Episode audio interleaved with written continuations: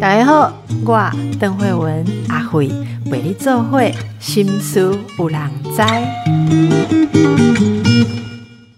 今天我们来关心孕产的事情哦。之前的节目大家听到之后吓傻了哈，就是知道我们这个呃吴孝奇教授跟我们大家讲到。这个人口减少、老化，这整个问题的根源在于呃少子化。好，那这是少子化，当然牵涉到如果生过一个孩子，或听人家讲生孩子是那么的痛苦，很多人就说一辈子的创伤的话，诶，大家就会更不愿意生孩子。好，那刚好同步，我们也接到呃另外一个讯息，就是我们生动盟哈台湾生育改革行动联盟，其实有呃发出一个生育改革政策白皮书。好。我们今天就请到理事长徐淑慧，淑慧理事长来跟我们介绍一下现在在努力的生育改革的方向。淑慧理事长，你好，你好，各位听众朋友，大家好。来，你们这次呃生育改革政策白皮书，哈，里面有五项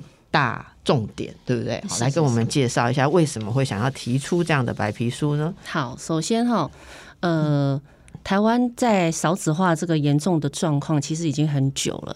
然后这十年来呢，我们的人口出生人口足足少了三成。那这个问题其实是一个国安危机。那我们一直这十年都也自己一直在关注这个议题哦。然后我们有发现，台湾其实这十年有做一些事情。好，政府这边有做一些事情，包含发补助啊，包含提供公共化的托育政策啊，还有一些产假陪产请假的一些增加。但是呢？呃，我们发现它其实都有点像是隔靴搔痒、缓不济急的一个状态。生动盟这十年来一直都在做实证的研究，以及真正在参与生育家庭的一些观察。那我们也得到很多的回馈了。我们最后经过整理之后，我们决定今年一定要提出这个政策白皮书。那这个呢，是一个以一个什么样的概念呢？我们认为每一个台湾的新生代，他都应该是台湾社会的公共财。它应该是由国家、政府、社会以及所有的团体、专业人士，还有育儿家庭的家长们共同来照顾跟抚育，因为这一些人未来成长之后是社台湾社会重要的资源。那如果是以这个观念来去看的话，你就会发现现在所提供的这些这些政策或者是这些资源其实很琐碎。我们需要它让它整合。那怎么说？对我们来说，把它整合起来就会成为五个五大块。第一个就是在怀孕、生产、包含备孕的家庭，他们都应该提供资源，我们称之为共照。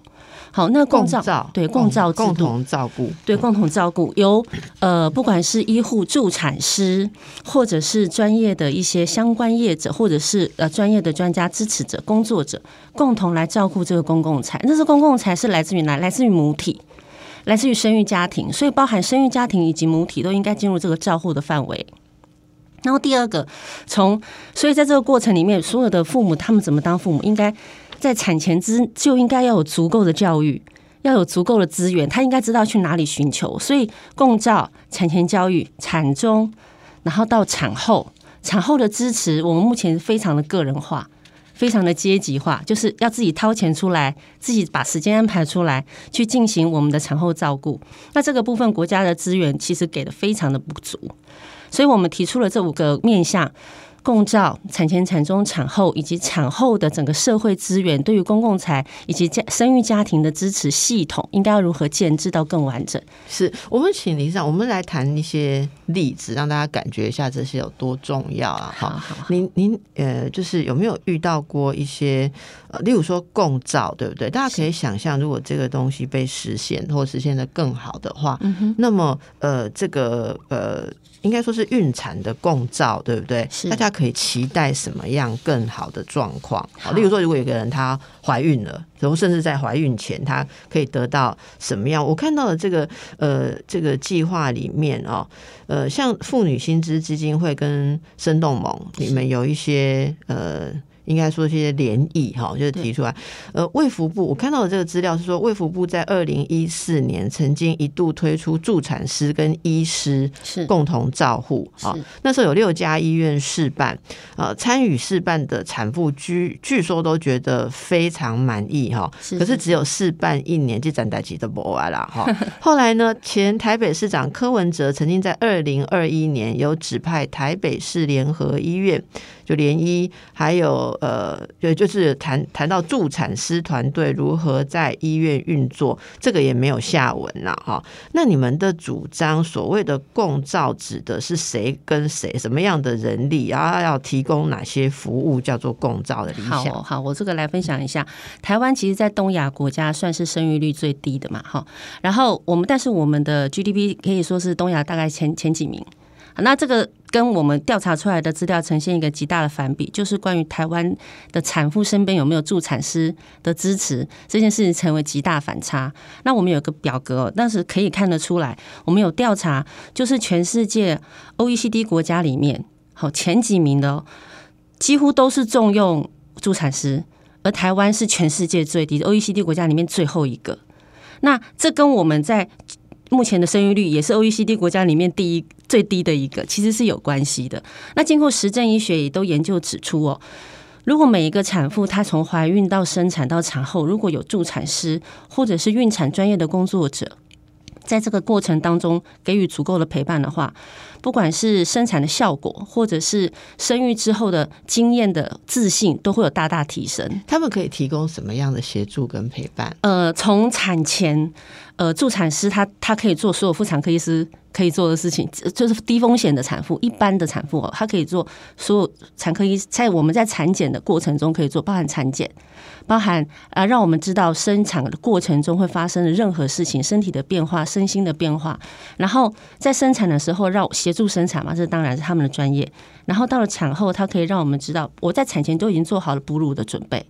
所以我们在面对哺乳这件事情，到产后其实是不慌张的，因为我知道我我会面临面对什么样的事情。然后在这个过程中，伴侣不管我的伴侣是同性伴侣还是异性伴侣，在这个过程中都是纳进来的。我们是一个队友的概生育队友的概念，一起去准备生育这件事情。那这件事情呢，是很难在门诊产检的门诊当中进行的，所以在刚刚医生您有提到，二零一四年，呃，卫福部这边有做了一个示范计划，就共照示范计划，当时就是让助产师在医院的门诊里面，还有整个生产的过程里面，可以跟医师共照，共同照护产家，愿意加入这个实验计划的产家。那当时的后会后调查高达九十九趴的满意度，但是这个其实不到一年，半年而已。所以一个小孩都还生不出来，所以我们想要推动的这个理想是说，我我我觉得如果说都是看得到的医看看去看医生的时候，旁边有助产师，好像还不够嘛。应该是说，在平常我们不去看医师的时候，有什么问题，助产师的人力的投入可以让孕妇得到更多的资源，对不对？是然后，例如说，我可能要排到下一次的产检，可能有有一段时间了，然后这中间如果有一点小小的不舒服，要特别去跑去门诊问医师，要等那么久，又很奇怪，就很多事情就自己。上网乱查，然后或者说自己承受很多焦虑。可是如果有一个比较比较可及的，这是不是就是是不是我这样理解对吗？就是说助产是有更多的人力嘛，所以其实这些是他们就可以用他们的专业来支援的。呃，应该这样说，我们现在的生产这件事情，我们把它医疗化。然后在医院里面呢，因为医医院里面是一个治疗病人的一个工作场域，所以产妇她虽然不是因为生病，但是她进到进到这个工作场域，她自然而然也被这样子对待了，对。但但是她其实不是一个生产需要的一个状态。那助产师如果加入了共照的制度，其实应该会是在产检。在一刚开始怀孕拿到孕妇手册的时候，都已经进行分流。如果你今天是超高龄，你今天有妊娠糖尿的状态，医师产检出来之后，它是属于高风险，那就是归产科医师照护。可是如果你今天是一般的孕产妇，你没有其他的一些孕产状况跟问题，它归类为低低风险的孕产妇。其实这样子的孕产妇高达七成八成，嗯嗯，她应该就是要进入到助产室的门诊。助产师的咨询门诊，于是就由助产师来照护。懂，明白。对所以大家会不会也很期待？其实我觉得，如果再怀孕一次的话，我真的会，我有这个的话，我真的会常常去使用。好，那因为目前呢，助产师非常非常的少。那虽然跟过去十年我们有增加了三点多倍的助产师了，但是在整个比例来说，还是只占了大概零点一左右而已，整个百百分之零点一左右而已。所以，我们我们台湾的助产教育其实一直都有，一直都有，但是。最大的问题是我们培养出来的助产师，他没有因为没有公招制度，没有这样子的一个位置，可以让他们进去施展他们的专业。像生动盟有什么样的建议，说更有系统的来推动呢？这个部分，我们这十年来也有个很大的观察。我自己大概十二年前生第一胎哦，当时的经验就是，我拿了妈妈手册之后，我第一件事情就是上网搜寻哪里可以换赠品，嗯，然后那个就同时顺便去上妈妈教室嘛。对，这个，然后你就会看到很多很多孕妈妈上晚去秀她的战绩，我到底拿了多少东西？我到现在那个第一次在育婴房拿的那个 提包，我到现在都还在。但是那成那个反映了一件什么事情呢？我其实完全不记得，也没有印象我在那个上了什么我？上了什么。对，然后我只有一个很大的概念是啊，就这样没了，然后就开始介绍他们的东西。好，那哎、台湾因为说真的，如果被请去上那种课，厂商通常跟你说不要占太多时间，因为他们要介绍他们后面的东西。对对对对对，那那那因为为什么那个你你只能配合，因为那是厂商的厂子。对，对，那因为 sponsor 是这些厂商，所以我们发现台湾的产前教育，我们姑且称它为产前教育好了，大部分讲的就是婴幼儿护理，比如说怎么洗澡、哺乳，讲讲一些基本的，然后大部分都在讲。脐带血，然后母乳的概念里面可能还会讲到说啊，那之后你要衔接奶粉，就是奶粉厂商的赞助。那你会发现说，我们的产前教育非常的破碎，它没有一个连贯性的东西，而且其实生育这件事情不是只有宝宝洗澡，不是只有哺乳，不是只有营养，也不是只有啊拉梅兹呼吸法这些东西。因为说实在，讲到拉梅兹，其实现在非常过时了。我们现在在强调生产当时的呼吸，其实已经不是什么分拉梅兹的几个阶段。那这个资讯其实厂商不一定跟上。不一定有跟上。那我自己，我们目前有观察到，相对提供比较完整，甚至于是比较比较有益于生育家庭准备的课程的，是医院提供的，是医院自己本身提供的。而那个医院本身提供，它第一个条件是你要在那边产检啊，就是大型的医院。那你你只能说他有提供，但是他提供的东西是不是够全面？他可能不一定有照顾到，他可能就是一堂四十分钟的课。可是那样的东西其实不不足以提供一个生育家庭他遇到的问题，尤其是那个问题很多元。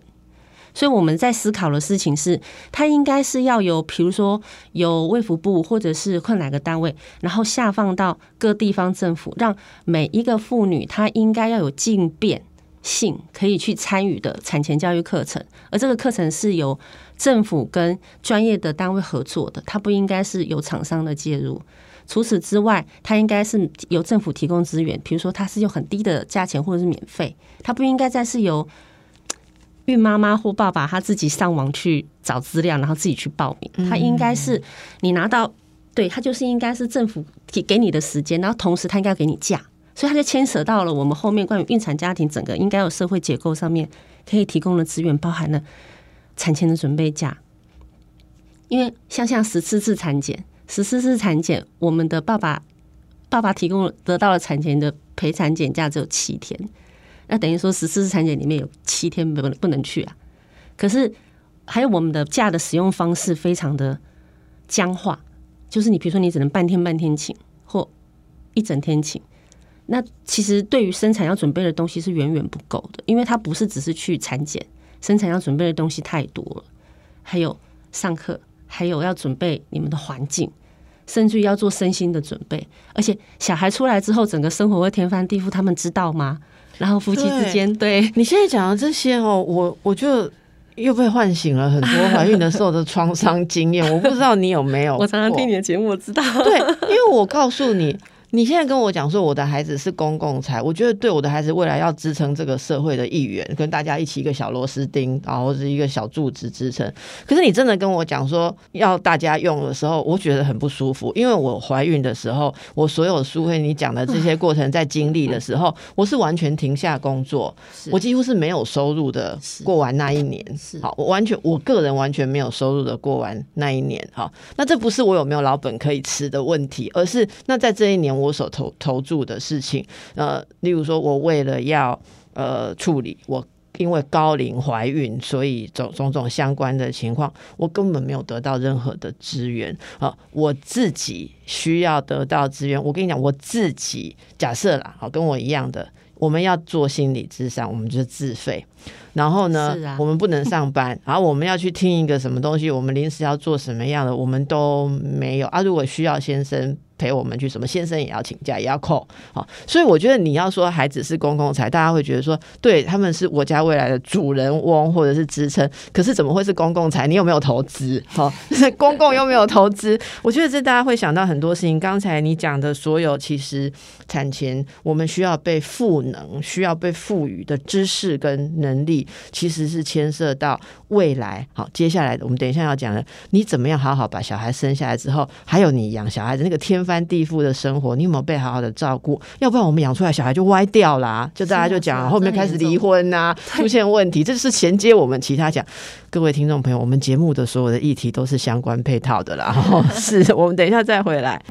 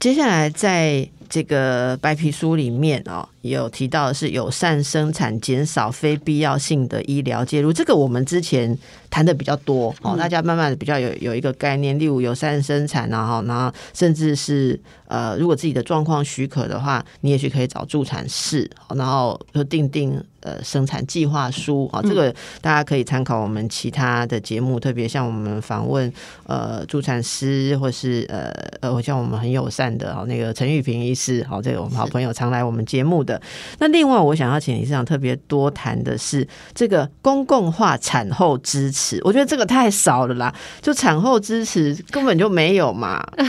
对啊，因为其实刚刚稍微聊了一下，我们也有一个共同的经验，就是。我们在面对生产这件事情，其实一个新生命的到来，不是只是改变女性的身体，它同时改变了整个家庭，然后所有参与这个过程的家族成员，其实都受了影响。对对，那影响最大的什么？其实是亲密关系、夫妻关系。对，然后身为女性哦，我虽然说台湾现在是一个进步的国家，但是在性别平权，还有就是在女性的框架认识上面，其实我觉得还是有的。所以不不是社会给女性压力，女性自己也会给自己压力。所以在成为母亲这件事情上，有太多的能与不能，会造成这个准妈妈或新手妈妈本身的一个极大的压力，而这个压力进而也会让她在各种部分感受到极大挫折，或者是压迫感，进而让她的情绪没有出口。那台湾其实。产后忧郁的比例越来越高，它也是在 OECD 国家里面，我们是前几名的高。那这这件事情跟我刚刚前面提的助产师，我们的比例是最低，我们的生育率最低是有关的。等一下哦，我以前呢还在医院工作的时候，我的研究论文是研究产后忧郁啊，真假？但是我没有 update 到台湾的产后忧郁还有比人家高哦，现在越来越高了。所以有这种国际上的比较，为什么我们产后忧郁比人家高？好。我刚才提到，除了除了社会的状况之外，还有就是我们我们前面提到很多嘛，就是关于我们在从怀孕、生产到产后，其实整个社会或国家的给的支持很少，我们大部分都是私人化这个角度在处理，对，钱自己掏出来，呃，价给的也不够，我们的价远远不够于我们做生产准备，于是我要请自己的假，所以也是私人化，我要自己请自己的假。然后还有就是现在台湾社会的家庭都是核心小家庭。就是我们的核家庭主要的核心成员越来越精简，可是我的资源又越来越私人化，就是越来越从家庭来的时候，就会呈现一个什么问题？我不仅仅是生小孩这件事情，包含以后长辈老了，小孩大了生病了，我自己身体不舒服了，我都没有太多的时间，我都必须想尽办法挖自己挖自己挖。来去照顾自己跟照顾这一切，这个叫做我们提出一个观点，跟妇女薪资在做这个研究的时候，提出一个叫做台湾的家庭面临的一个照护时间贫穷的问题。嗯，对。那这个照护时间贫穷呢，除了产生极大的压力之外，也产生了你当然有这样的经验，你不会想再生第二个嘛？哎，时间贫穷的概念，它这个很很有意思，对，也可以很帮助大家去了解这个感觉。对，对，对，对。那这样子的。这样子的结果，当然就造成不愿意再生第二个。还有生了第一个之后，或者是在决定要不要生第二个，就整个影响大变。那我们有在思考这件事情，就是到底要怎么样从根源去协助或去提供解方，能够让生育家庭愿意生、有意愿，同时得到支持。那共照可能是一个解方。生动网这边提出，跟妇妇女基金资这边提出来的一个建议，就是我们的共照除了要让呃，助产师回到妇女的身边之外，我们在怀孕的过程中、备孕的过程中，到怀孕生产的过程中，政府应该就主动给予这些、主动积极介入的给予这些资源。那资源包含了可能在身心方面的照顾，比如说像智商系统应该要进来协助我们去面对跟了解我们的台湾的生育家庭，因为其实不是只有。生小孩的女性会得忧郁症，我遇到有很多爸爸也忧郁，有很多对，而且我智商的根本就是新手父母夫妻的忧郁症很多，对，两个一起忧郁。那我们去想一下这个问题多严重。如果台湾的新生代有有一个研究儿童发展研究来说哈，就是三岁以前，他其实是影响性格跟影响他的自信很大的关键。如果他的父母在忧郁的状况下，那这个孩子。他会，这是你讲的，这是一个很重要的心理学。其实很多年大家都很久了，大家都知道，就是如果在早年形成、发展人格形成的过程当中，我们非常需要父母给予的回应，哦，特别是情绪的回应，还有父母当然他要负担很多稳定的。环境的提供跟照顾，那父母在忧郁的状况下，第一个情绪的可及性跟回应是不稳定的，这就是对未来的人格是一辈子的影响。好，更不要说忧郁，它会变成一个慢性化，然后再如果再造成家庭的解体，再牵涉到延伸家庭的种种的问题的时候，我觉得真的是很严重的事情。那你刚刚讲到的整个的共照过程中进来的这个呃，还有包括产后哈这些知识，哎，我其实很好奇，哎，为什么这么久了，然后政府觉得要全力的鼓励大家生小孩，都只有发补助哈，大家拼说各个县市哪一个县市生第二胎生第二胎补比较多。其实我之前常常都在节目讲说，我一直认为，呃，对于成为父母之后，哈。要付出的心理代价跟无法调试压力这个问题，就在心理环节上不被重视的话，生小孩的问题是不会改变的。可是好像都就是小石子掉到大海里面，好像没有人这样想哎。所以我今天听到你提出这个，我觉得很有共鸣。那 我我我想问一下李市长，你就你的观察，为什么这么久以来这一块没有被重视呢？嗯，其实三月初前不久，我们才呃召开有团，就是一直关关注这个议题的团体，以及几位立法委员有关注这个议题的法那个委员哈，一起来了解这件事情。委员其实有给我们一些建议啊，他他有提出说，我们也很好奇，到底为什么我们的政府就是他他能够给出来的方法就是那几样，好，就是发钱，或者是就是啊把小孩拖出去给别人带，可是真正。有问题，或者是真正遇到状况的那个爸爸妈妈呢？他们他们还是得要回去工作。然后，就是我其实也回应到这个是照护时间贫穷哦，因为我们台湾是呃国际上数一数二工时长的国家。然后我们在遇到这些所有是因为照顾家庭而延伸出来的状况，其实是需要时间去处理的。我们的生生育家庭，他们同时也是现在正有产生产力的劳工，他们没有时间去处理。那这件事情当然牵涉很广泛，它也是一个很复杂的议题哦。就是我们台湾是一个经济发展为主的国家，它它在这个国家政策在考量的时候，他们一定会考量产业界的意见。那其实，呃，你只能说我们可以一步一步的来，所以。怎么样讨论都知道，说由下而上的意见是很重要。但是我们会遇到这个问题，当我提出意见，就好像石沉大海，也丢到里面去。所以当时委员有范有范委员呢，他有提出一个建议，他说：，其实应该是要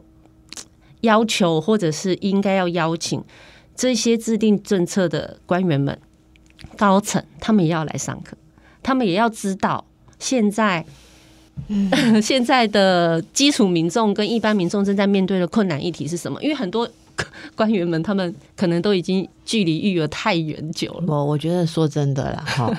呃，很多官员们，我觉得这个问题环环相扣，是是，因为牵涉到说，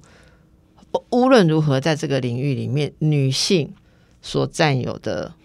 比人数的比例的哈，那你我我真的讲一句话哈。这不是刻板印象，这实物观察哈，很多等级以上的高官，如果是男性，他们哪有育儿经验？因为他们事业这么成功，他们官做的这么高，他们根本就没有参与这些事情啦。很多很多，那当然现在都在改变了。我觉得现在都在改变，但也有像生动盟这样子的团体一直在倡议啊。我是非常非常期待说，大家可以呃一一起来关注这件事情。例如啊，这个你们提出的资料，给大家听资料，这很有趣，看看别人怎么做，对。对不对？嗯，你有没有跟大家说说你们考察其他国家，像荷兰、丹麦、日本哈，他们产后服务资源，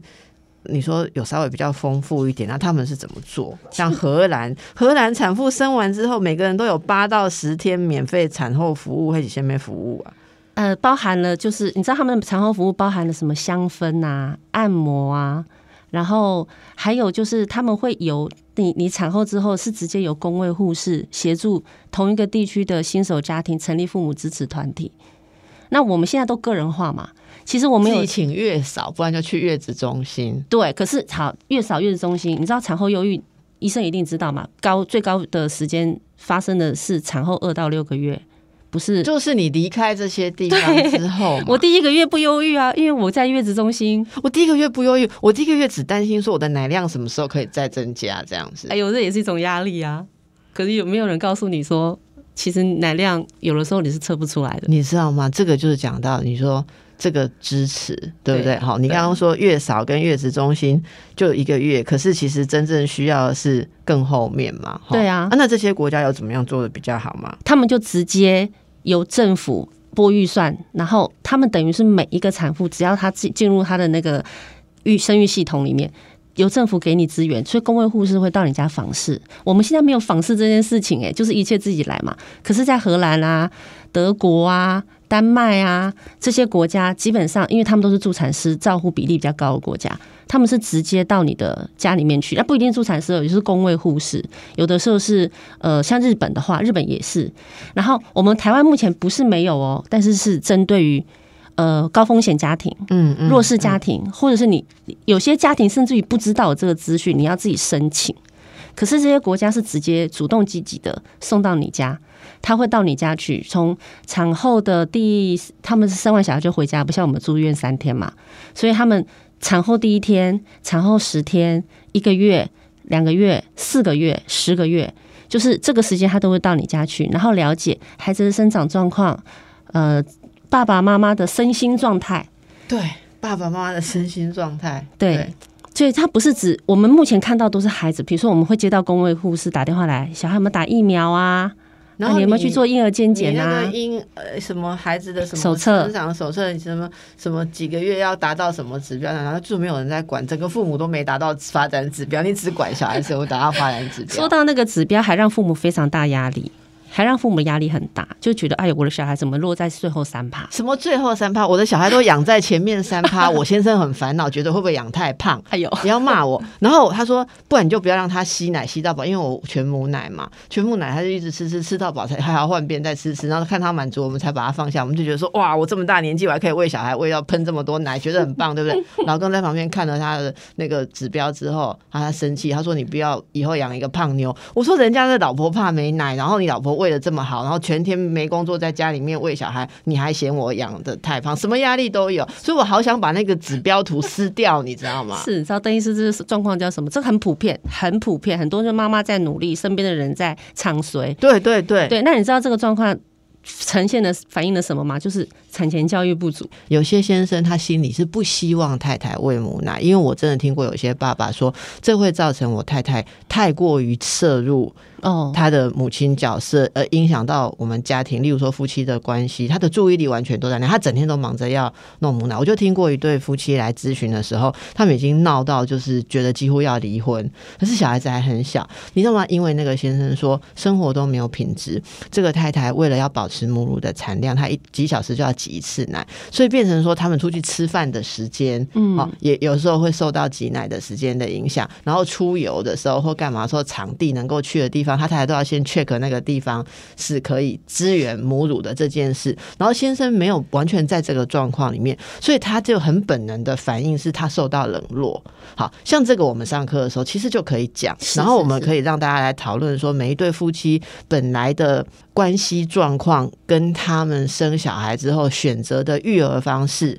好彼此会发生什么冲击，大家都做心理准备。我觉得有谈跟没有谈差别就非常大，可是现在他们就会讲。像有一些我我偶尔接到一个咨询，我我常常会接到这种电话，是说，一是好，比方我以前的熟悉的个案，我妹妹最近生小孩，他们夫妻因为这个搞得天翻地覆，是不是可以给他们什么建议？我说你请他们来，他说没有办法，两个人光是带着那个小孩就已经天翻地覆，他们哪有办法一个礼拜去你那里咨商一次？好，或者他们说哦，因为他们就是不高兴，生完小孩坐月子已经花了十几万了，现在竟然还要花钱去咨商，你看就是你讲的这个东西全。部都落在自己的负担跟压力上的时候，很多年轻的父母都会想说：“我如果有两千块可以去支上，我应该来买小孩的东西吧？”是，但很多的台湾的新手家庭准爸妈是这么想的，没错，他们会觉得产前准备不就是去买采买婴儿的东西吗？不就是应该去订月子中心吗？去试菜？可是他们不知道那些东西在那第一个月都用完了，可是你后面还有好几十年的。育儿人生呢？对，所以最重要的其实是前面的准备，尤其是当我们决定成为父母哈，不管你是同志家庭还是异性恋家庭，当你决定成为亲职的时候，他是需要准备的，他是要准备。对，亲职双方需要去核对我们对于这件事情的价值信念是不是接近。我决定要再找一集来认真的讲，我平常在为新手父母上课，这个成为父母的夫妻，这好重要，你们会发生什么改变？好，我以后要来弄一个，呃，孕产过程心理支持成长白皮书。好，好，我们休息一下。好。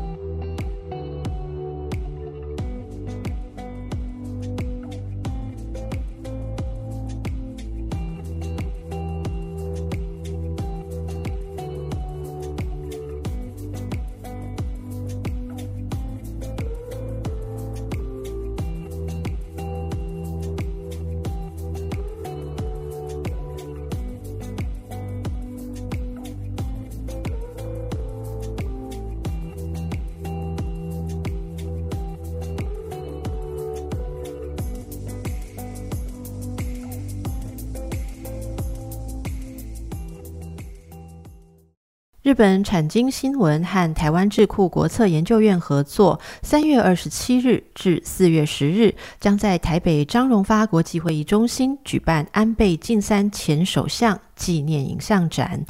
此次展览将展出由产经新闻摄影的经典之作，加上首度展出由遗孀安倍昭惠夫人珍藏的生活照，总共近两百张照片自日本运到台湾展出。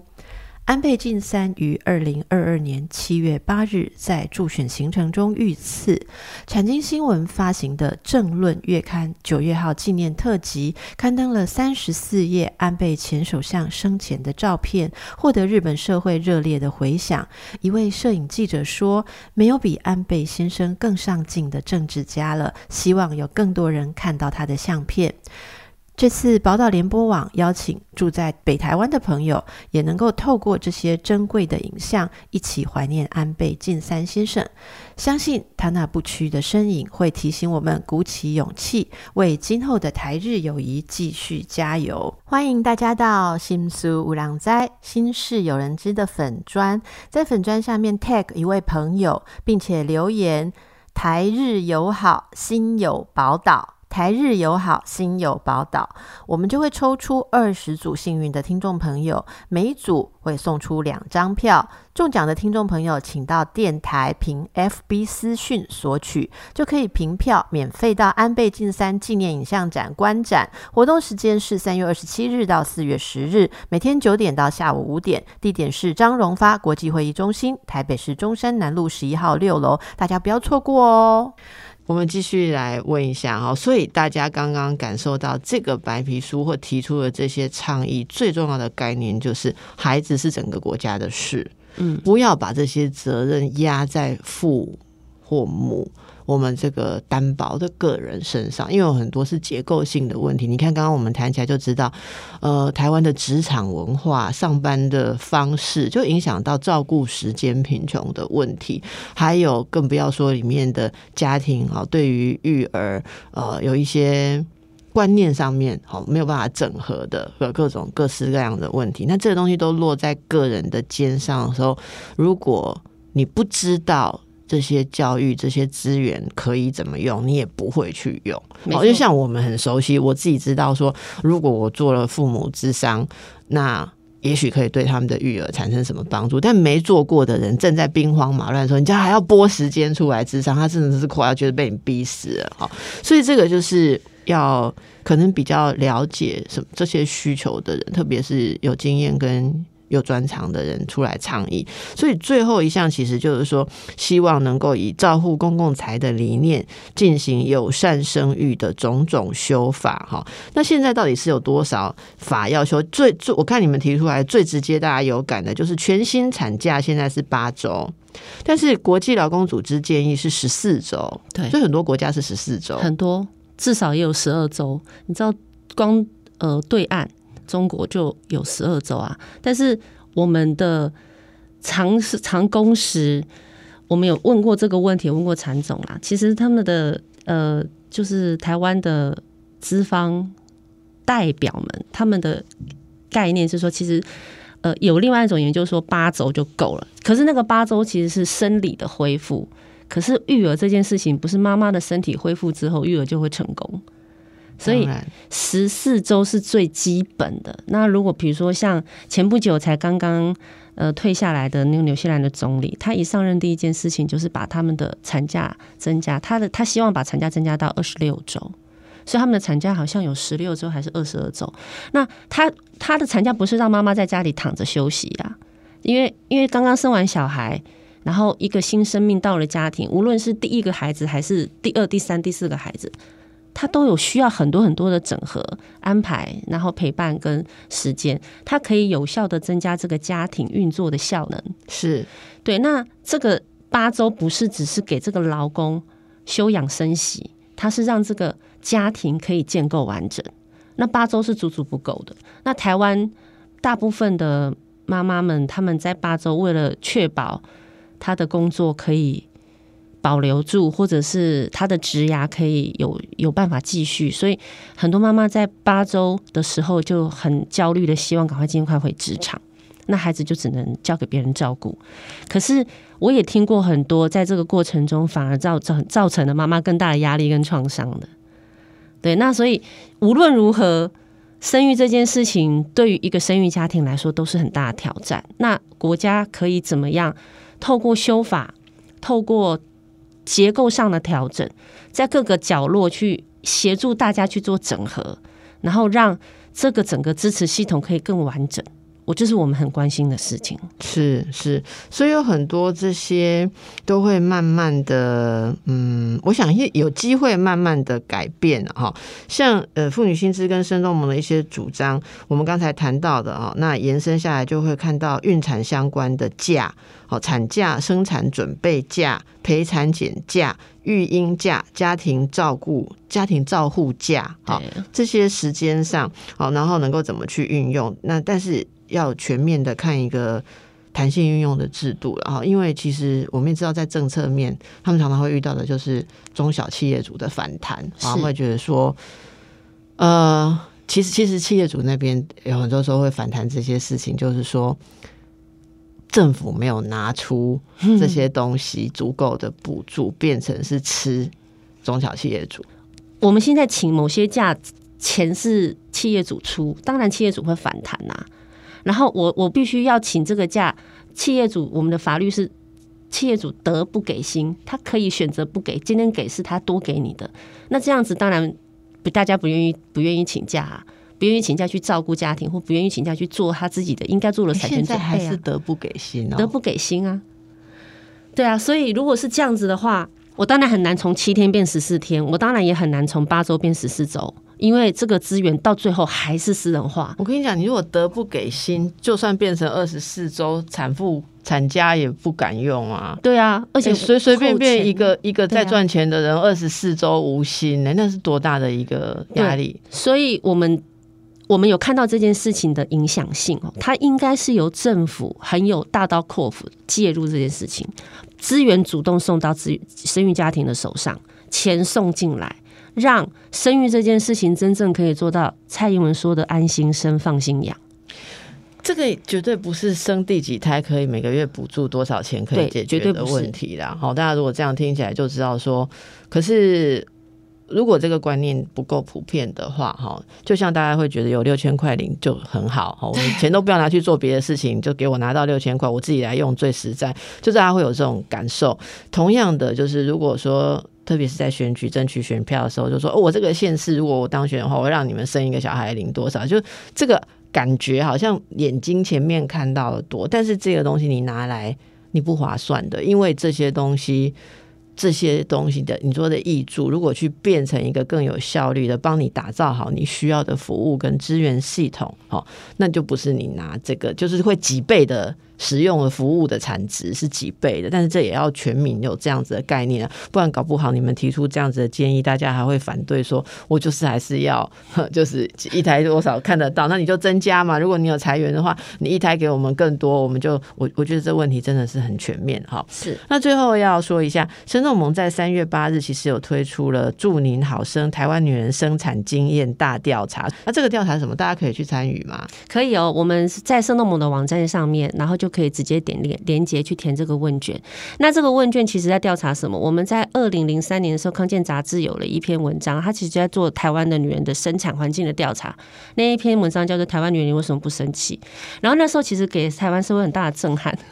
对，然后我们在调查的是，好哦，经过了二十年，好，我自己是十二年前生小孩，我我其实那时候的感受跟他当时调查其实是一样的。当然也是因为这十年生动盟有很多的接触，各种生育家庭，所以我们其实大概心里面有个底。我们希望能够透过这个调查，然后让台湾的生育环境的现在的现况更明确、更实证，然后来呼应我们的白皮书上面提出的各种建议，督促政府能够积极主动，而且有有行动跟魄力的去进行改革。因为其实真的再不做就来不及了。其实说实在，我女儿是虎年出生，十二年前那时候生育率十八，已经是最低了。现在是十三呐，就是。以只会更低，越来越低。那这个当然跟社会的风气，还有女性自主的意识有关。好，那我现在跟大家讲，生动盟这个祝您好生台湾女人生产经验大调查，呼吁大家有生产经验都可以去参对加，。五年内的生产经验五年内要静待嘛？啊，那我没有，填过，我超过。好，好吗你有专案。三月八日至四月八日，我就不相信这五年跟我们五年五我们十年前有多大变，我真的不觉得有太大变化了哈。三月八日至四月八日，大家到生动盟，诶，生动盟全名念一下，生育改革行动联盟，台湾生育改革行动联盟。要打这么多字才可以到。不用你打生育改革行动联盟或生动盟，就可以连到我们的网好，然后。网站大家填一下，好，然后有你的一份经验，这个母亲节公布问卷结果的时候会更准确，是是是帮助我们全国的。这个不不是妇女同胞而已，是全国全国的人就知道说我们在孕产这件事上有哪些重要的事情可以去改善。我觉得这才是彻底解决国案问题。哦，对，没好错没错。非常谢谢理事长，呃，这个投入在这个议题上面的心血跟努力，哈、这真的是非常重要。希望大家一起来关心，一起来关心。谢谢大家，祝福大家。谢谢大家。